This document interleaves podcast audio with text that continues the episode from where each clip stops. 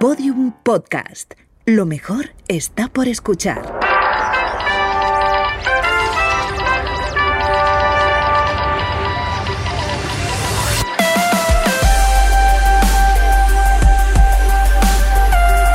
Tentación a Medianoche, un podcast que homenajea la radionovela escrita por Rafael Barón en adaptación de su novela homónima y realizada para la cadena Ser en el año 1973. Episodio 18.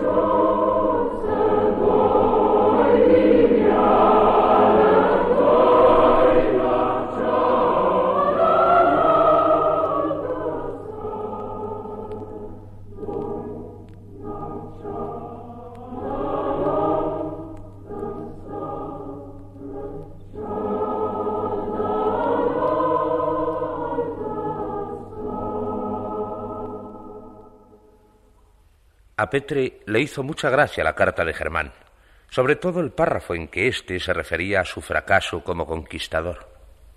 No pretendía naturalmente enamorarla, pero sí resultarle agradable, tan agradable que no hubiera salido de aquí sin comprometer por lo menos una plaza.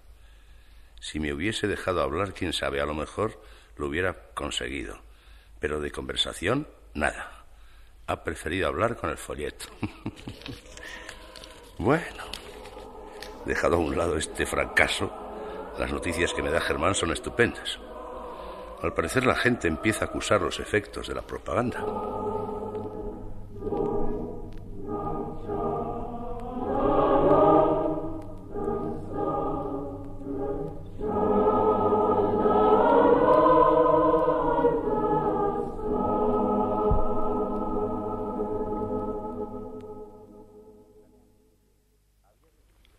Daniel Muñiz había decidido por fin que Pilar y él pasarían su luna de miel en Rumanía. Con ella estudió la propaganda que les dieron en la agencia después de haber pedido en un bar de lujo las bebidas más caras. Tienen su gracia estas casitas de madera, ¿verdad? Eh, perdona, ¿qué decías? Digo que estás un poco en babia. Te hablo y ni me escuchas. Es que, la verdad, estoy pasando un apuro. ¿Tú? ¿Por qué? ¿Por qué ha de ser? Aquí, bueno, me encuentro fuera de lugar. Ay, ¡Qué tontería!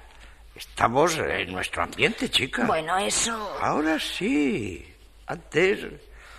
Bueno, ¿quién se acuerda de lo que pasaba antes? Chin, chin. chin, chin. Joder, si apareciese por aquí ahora alguna de las clientes de la peluquería y, y me viese... Ah, no hay cuidado. Esas señoras no tienen las perras que hacen falta para venir a estos sitios. Además, tú les habrás dicho el por qué y el cómo. Bueno, a medias. ¿Cómo que a medias? También les he dejado entrever que, que las cosas te habían ido muy bien en Francia y, y que así con lo uno y con lo otro. Bueno, ¿qué importa? El caso es que se pondrían amarillas de envidia. Mm, no lo creas, son buena gente. Me tienen ley. Como llevo tantos años haciéndoles las manos. Muchas de ellas creían ya que iban a tener manicura fija de por vida. ¿Ah, sí? ¿Y eso? Como tú... En fin. Ya sé.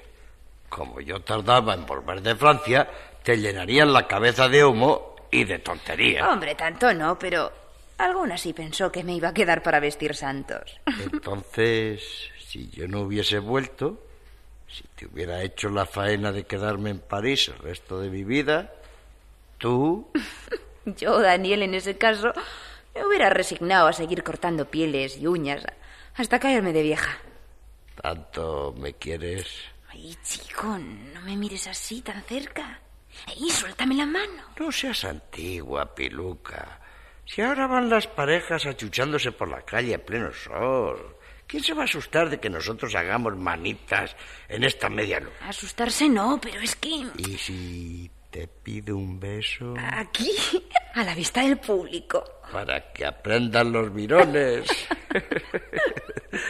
Además, suponiendo que alguien protestase, le taparíamos la boca bien prontito, con decirle, oiga usted, aquí de líos nada. Esta señorita y yo somos novios formales y nos vamos a casar dentro de poco por la iglesia, como Dios manda. y pasaremos la noche de bodas en San Lorenzo del Escorial, como la gente pera. Tantos detalles. Todos. Hasta lo de nuestra luna de miel en Rumanía. Uy, ¿Qué te pasa? que, que no es fino reírse así, con tanta fuerza. Si tienes ganas. Aún así, en otro sitio, bueno, pero es que aquí me siento, no sé. Fuera de ambiente, ya lo has dicho. Y además, como almidonada. Ay, pero chico. Ay, por favor, bájale a pasar, bájalo. Que ahora sí que nos están mirando. ¿Y qué? Si se ha roto algo, se paga y saltas más cosas. Desde luego en París no te han cambiado el estilo, ¿eh? Sigues tan castizo y tan marchoso como antes de ir. Hay cosas en las que uno, por mucho que se empeñe, no se puede cambiar. Siempre salen a flote a la menor cosa. Vamos, como el aceite. Eso. Y yo, a pesar de este reloj, que me ha costado un ojo de la cara y del traje y de los zapatos, que todavía me están haciendo daño por el precio, sigo siendo todo el que fui, el mismo de siempre. El Castizales. Eh, pero tienes razón, ¿En qué? en que hay que saber acomodarse. Tú, que eres en todo una señorita, pero de las de antes, con tu falda por las corvas, como debe ser, y tu pelo bien peinado, y, en fin, que cada día me gustas más. Que te quiero, peluca. Y queriéndome tanto como dices, vas a llevarme al país del conde Drácula. ¿No temes que me pase algo? Mira, si Drácula o quien sea intenta propasarse, del primer guantazo le dejo sin colmillos. Pobre Drácula. El pobre luego de qué iba a alimentarse.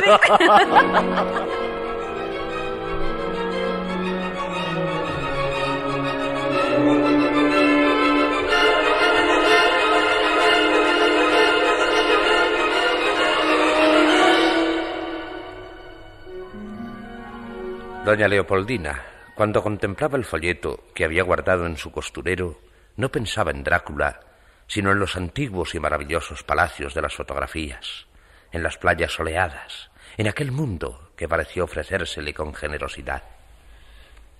Si yo pudiese ir a Rumanía. Leopoldina. ¿Se puede saber qué estás pensando? No, no, no, nada. Entonces, peor me lo pones. Porque si estás pensando en nada y estás mirando al infinito con esa cara, pues es que...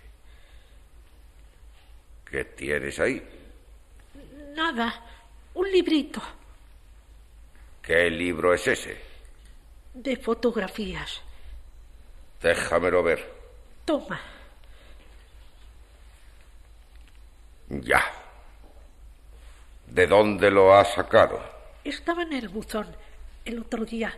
¿No te acuerdas? Me dijiste que lo tirase a la basura, pero yo al ver los monos... Es muy bonito, ¿verdad que sí?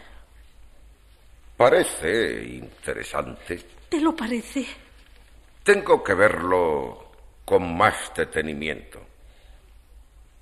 Me lo quedo. Sí, sí, eh, muy bien. Y ahora dime, ¿qué pasa con mis calcetines? Eh, Tus calcetines. Mis calcetines, sí, Pues, mira, eh, les estaba dando la última puntada. que debe ser eh, muy larga, a juzgar por tu tardanza. Lo siento, me distraje. Pues termina. Sí, sí, ahora mismo. ¡Oh! ¡Uy! Me he pinchado. Qué torpe eres. No es que yo sea torpe, Jacobo. Es que me pone nerviosa. Ya sabes lo que me pasa cuando me miras así. Me atoro. Ya. Siempre me ha pasado lo mismo contigo desde que te conocí. En la oficina, cuando me reñías por algo, después será peor. Iba de un error en otro. Y a veces por una tontería. ¿Qué le voy a hacer? No puedo remediarlo. Es mi carácter. Está bien. No llores. Solo falta ahora que llenes de lagrimones mis calcetines. ¿Por qué no te pones otros? ¿Quieres que traiga? Quiero ponerme los que tienes en la mano. Bueno, bueno. Y como veo que vas a seguir pinchándote, dejaré de mirarte. Mejor será. Y aprovecharé para echar un vistazo a Rumanía. Eh, muy bien, Jacobo, muy bien. Es curioso. ¿Cómo? ¿Qué has dicho? No he dicho nada que pueda interesarte, Leopoldina. Nada.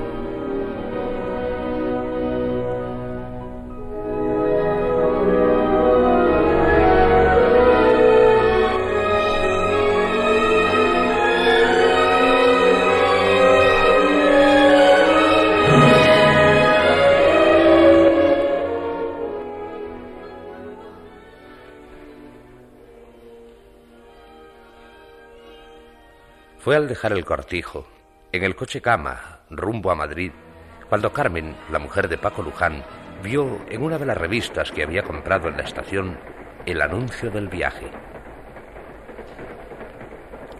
Parece interesante. ¿De qué habla? De este viaje, Paco. Mira, mira. Rumanía es de los pocos países que todavía no he visitado. ¿Y quieres que vayamos? Pues sí, creo que me gustaría. ¿Te sorprende? Me extraña que te interese un viaje organizado.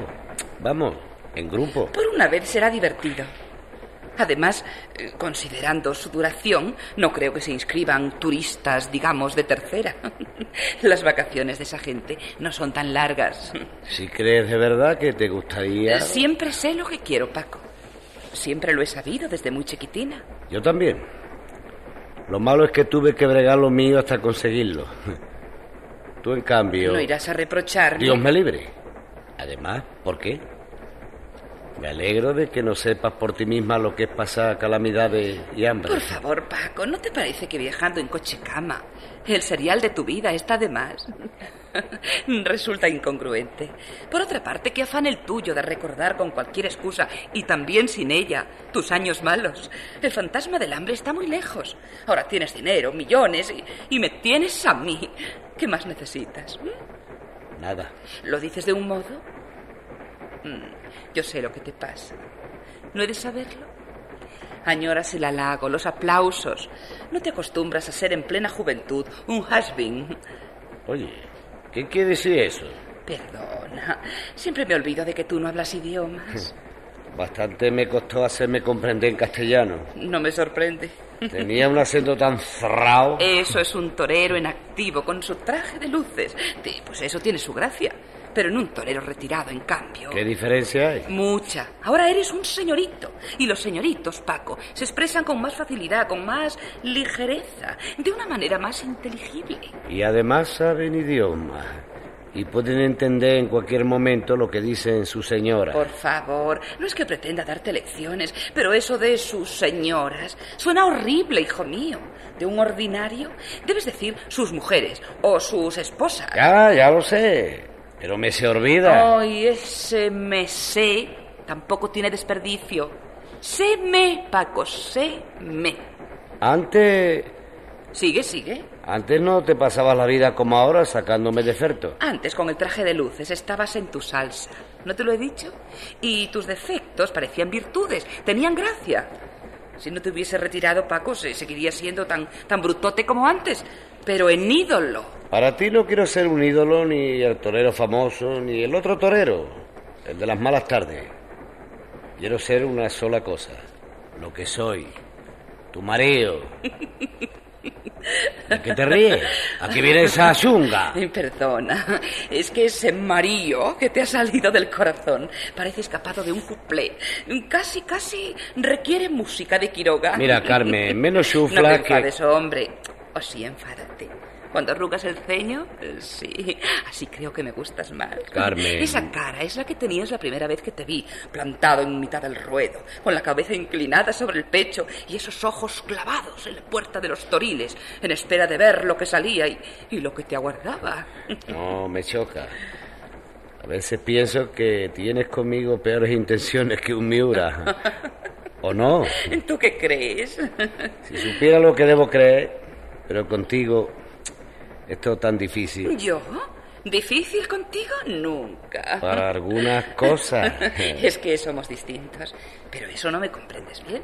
Siempre se ha dicho que es difícil para un hombre entender a las mujeres, incluso a la propia. No me refería a eso, Paco. Entonces, Nuestras vidas desde el principio han sido tan distintas. Por eso a veces rozamos un problema de educación. Carmen, si para que un tío se entienda bien con su mujer tiene que haber pasado por fuerza por la escuela. ¿Según en qué terreno? Nosotros ya lo sabes. Nos compenetramos a las mil maravillas en, en tierra de nadie. Carmen. Ahora mismo lo ves.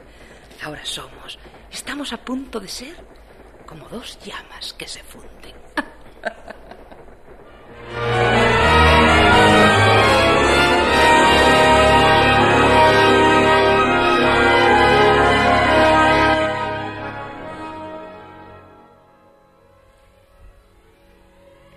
Susana, que hubiese podido, por edad, ser hija de Laura Estrada, llevaba trabajando para ella como secretaria bastante tiempo. Al principio, la vida irregular y desordenada de Laura le había asustado. Ahora, en cambio, era su más ardiente defensora. Unidas por un recíproco y sincero afecto, reinaba entre las dos una total confianza. En consecuencia, Laura estaba al tanto de cierto problema de Susana que los padres de ésta no podían siquiera sospechar, pero aunque compartiera el secreto de su amiga, estaba muy lejos de aprobarlo. Cuatro años antes, después de escuchar las confidencias de Susana, le había hablado con inusitada gravedad. Vas a cometer una locura. Pero Laura, a mi edad y en mi situación... Vas a cometer una locura, Susana. Es que... Déjame hablar, por favor. En tu caso, y considerando todas las circunstancias, lo único acertado sería renunciar. Laura, tú sabes que yo respeto tus opiniones y suelo seguir tus consejos. Sin embargo, en esta ocasión... No vas a hacerlo. No, Laura, no puedo hacerte caso. Compréndelo. No puedo renunciar.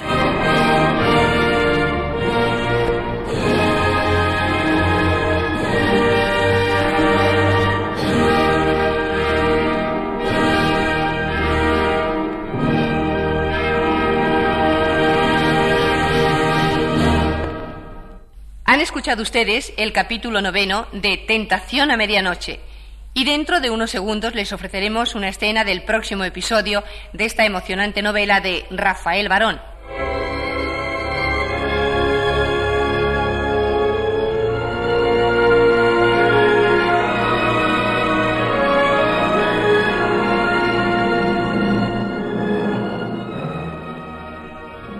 Al principio, todo fue bien.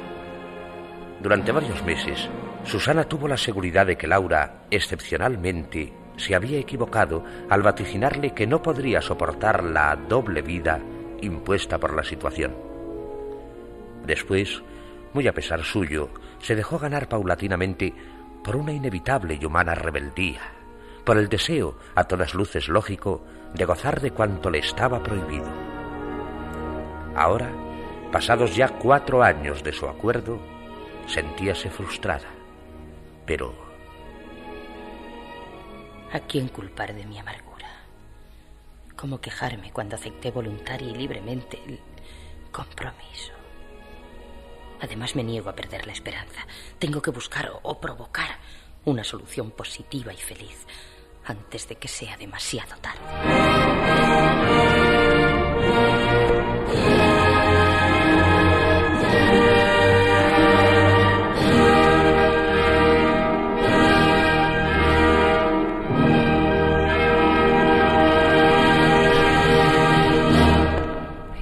En Tentación a Medianoche han actuado hoy por orden alfabético Fernando Alonso, Mari Carmen Aranda, María Arias, Rosa María Belda, Matilde Conesa, Luis Durán, Alfonso Gallardo, Rogelio García, Eduardo La Cueva, Julio Montijano, Maribel Ramos, María Romero, Pilar Respau y Matilde Vilariño.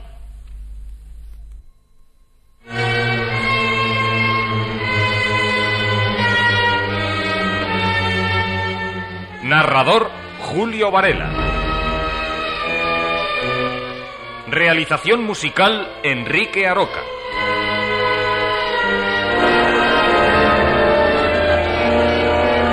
Dirección José Fernando Dicente.